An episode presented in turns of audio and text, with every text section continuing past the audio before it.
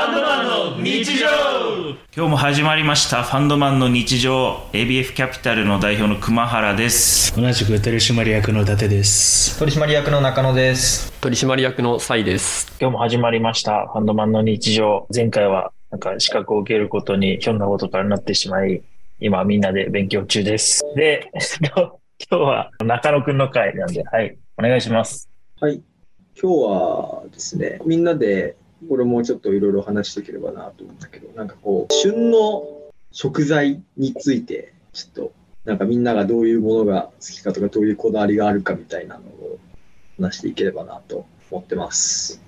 ほうほう日本は四季が豊かなので、この季節にこれが出てくるとか、こういうの食べるとか、まあもともとあるだろうし、みんなこういう仕事をね、始めたてからなんかそういうのをさらに出てきたとかもあると思うんですけど、ありますかね？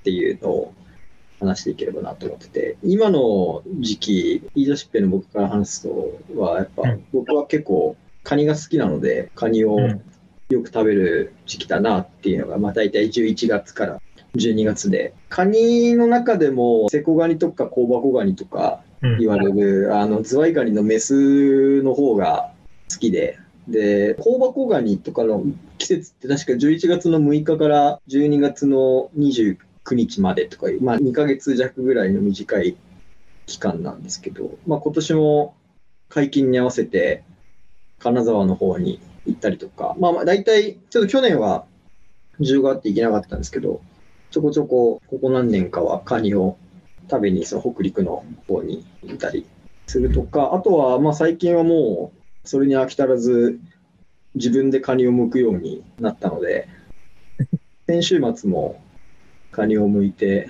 なんかその前も剥いてみたいな感じでやってたりしますっていうのが、この秋シーズンなんですかね。なので、今ぐらいの季節で何かあるかとか、それ以外の季節でこういうこの食材すごくいいよねみたいなやつってありますか？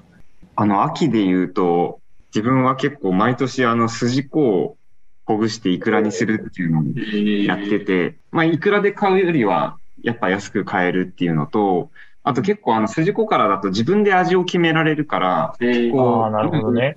そうシンプルにだし醤油とかでもいいんだけど、あの塩につけたり、あとあの味噌につけるとかもやってみたことがあって、そう結構そういうなんかイクラのバリエーションを増やせるのが楽しくて、毎年筋子はやってますね。それまあ9月、10月ぐらい、11月もかな、くらいって感じですね。なんかちょっと産地が変わったりしてくる。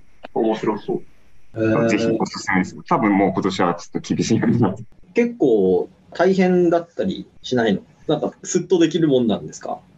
なんか意外とスッとできるもんで、10分、15分とかで一腹ぐらいこう、いけるし、その繊細にやらないと破けちゃうかなって自分も最初心配だったんだけど、意外と漁師さんはなんかバドミントンのラケットに押し付けてもゴリゴリゴリってやって やってるっていう結構意外と豪快にいって。えー、潰れない。そう。水につければほぐれる。お湯40度ぐらいのお湯につけて、で、あの、なんかちょっとお湯にいくら入れると、あの、白っぽくなるじゃん。あなるよね。白っぽくしつつ、その、取って、でもあれ塩水につけると赤オレンジに戻るっていう感じで。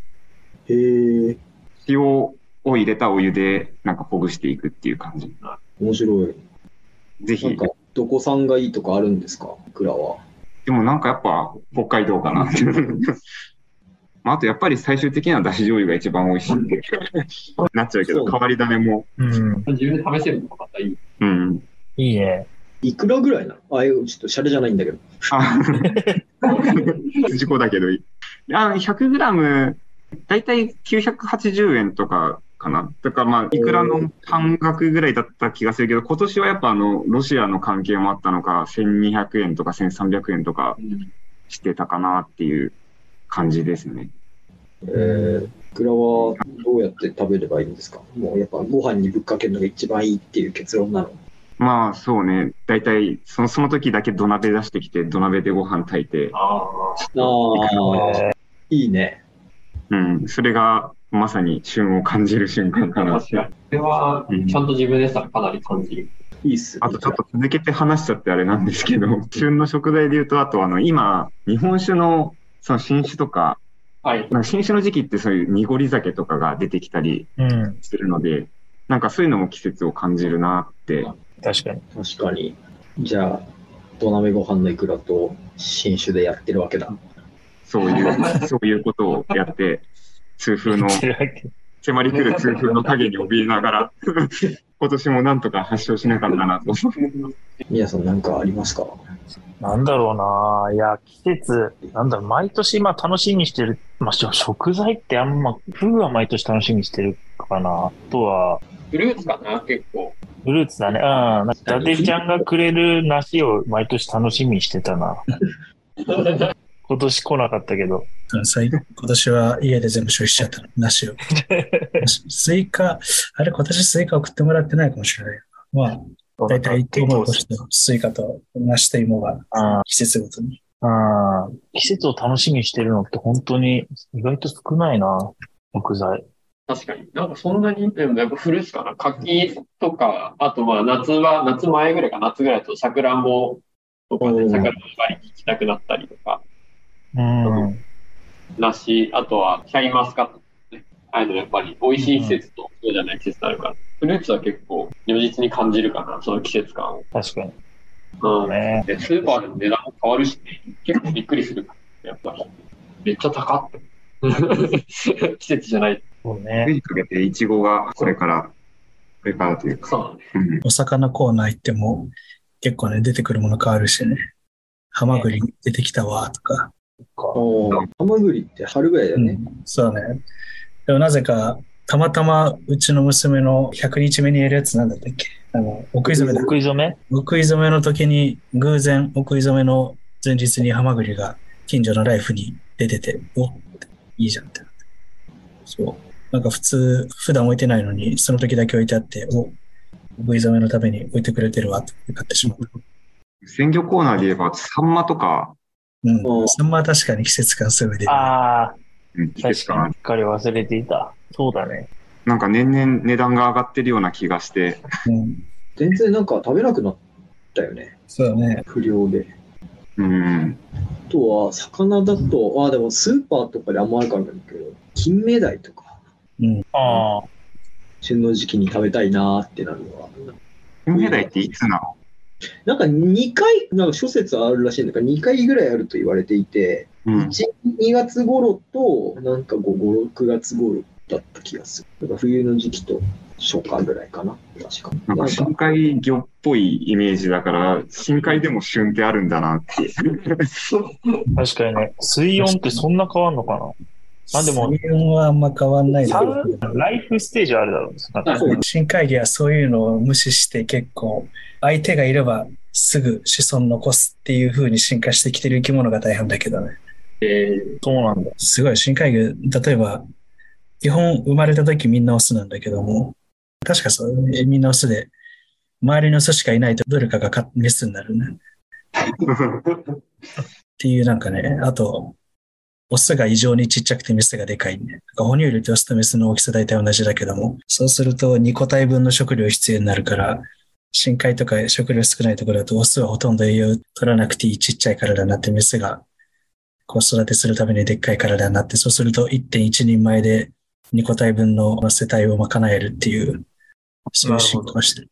ー、えあんこうとか、そうだよはいね。ちょうちんあんこうとかうんがもう、オスは生殖する機能しかないみたいな、もはや。で、なんかメスに吸収されてるみたいな。うんえーっていう風にすげえ進化をしてるから、結構あんまり旬とかそういう季節感のない生き方をしていることが多いけども、まあ、金目鯛って何メートルぐらいのところで取れるのかな ?500 メートルとか、そんなの。そんな、でももっと浅いぐらい。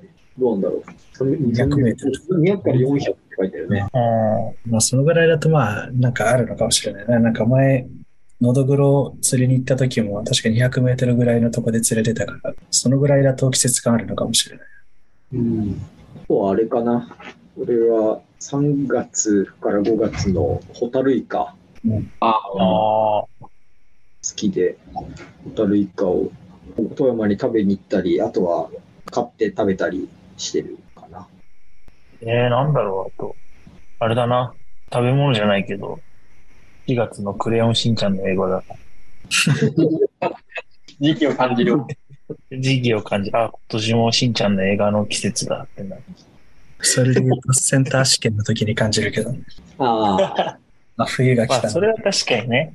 うん今年もそこの季節かっていう。てか、それを言ったら、もう桜とか紅葉とか何でもありになっちゃうから。季節感。あれじゃないか、まだそんなに旬、これの旬を味わって、味わう歴短いけども、あの、上海ガニ。うん。うん。上海ガニすごい、あれは本当に、本当になんか旬っていうのがあるんだっていうのをなんかすごい感じる。こう、オスとメスの味の違いが、今ぐらいの時期は、まあ、メスの味が強くて、こうだんだんとオスに味が移っていって、なんか2月頃はもう本当に全然オスとメスで味が違うっていう、季節による味の移り変わりがすごい楽しめて、あれは大好き。ちょっと高いんだけど。そうだよね。だから、あの、シェフの人たちもね、なんかそういう時期に応じた色合いとか味とかによって、ね、いろいろ変えたりしてるの、あれすごいよね。感じるだろうかね、いろいろこう仕入れをしてる上で、あ、そろそろこれ出てきたのかとか、魚屋さんとか八百屋とか言ってる。あとはなんか出始めだけど、まだそんなに物良くないからもう少し待とうとか、うん。話とかは聞いたりするかな。もう少し経つと、まず同じ果物でも、まだちょっと酸味がまだ強くて、もう少し経つとちょっと甘みが出てくるとか、だからまだちょっと使いませんって話聞いたりとか。まあ、あとはもういい時期にひたすら買って保存するみたいな話とかもあるもんね。もうね、最近は冷凍技術がすごいからな。そうだよね。うん。なんか、北海道のあの、南の方に向川市ってあって、そこでシシャモを生で食べるみたいな。へシシャモの刺身とか寿司を食べるっていう地区があるっていうのをなんかで見て、すごい行きたいなって思って。も生で食べたことない。そうでちょうどその転職の前に休みあるから行ってみようかなって思ったら、10月の6とかから解禁みたいな感じで、そのタイミングで行くと多分冷凍で1年間保存してた一番状態の悪いやつしかいないなと思って、断念してしまって。最近のタイミングだとそう。シシャモってなんか違うっていうよね。そのなんか。あ、今シシャモだと思って食べあてるそうそうそう。うないんみたいな。俺らがシシャモだと言って食べてるのはシシャモじゃないみたいな。聞いたことないとか、オスの方がうまいとか言うよね。うん。まあ、普通なんかみんな子持ちの食べてるけど、どの魚も大体そうだろうけど、やっぱ栄養取られちゃうから、うん。オスの方が。身の美味しさは。うん。確かにそういうところで、ね、そこでしか食えないみたいなものって多分いっぱいあるんだろうねっていうのは感じるな。公平続く。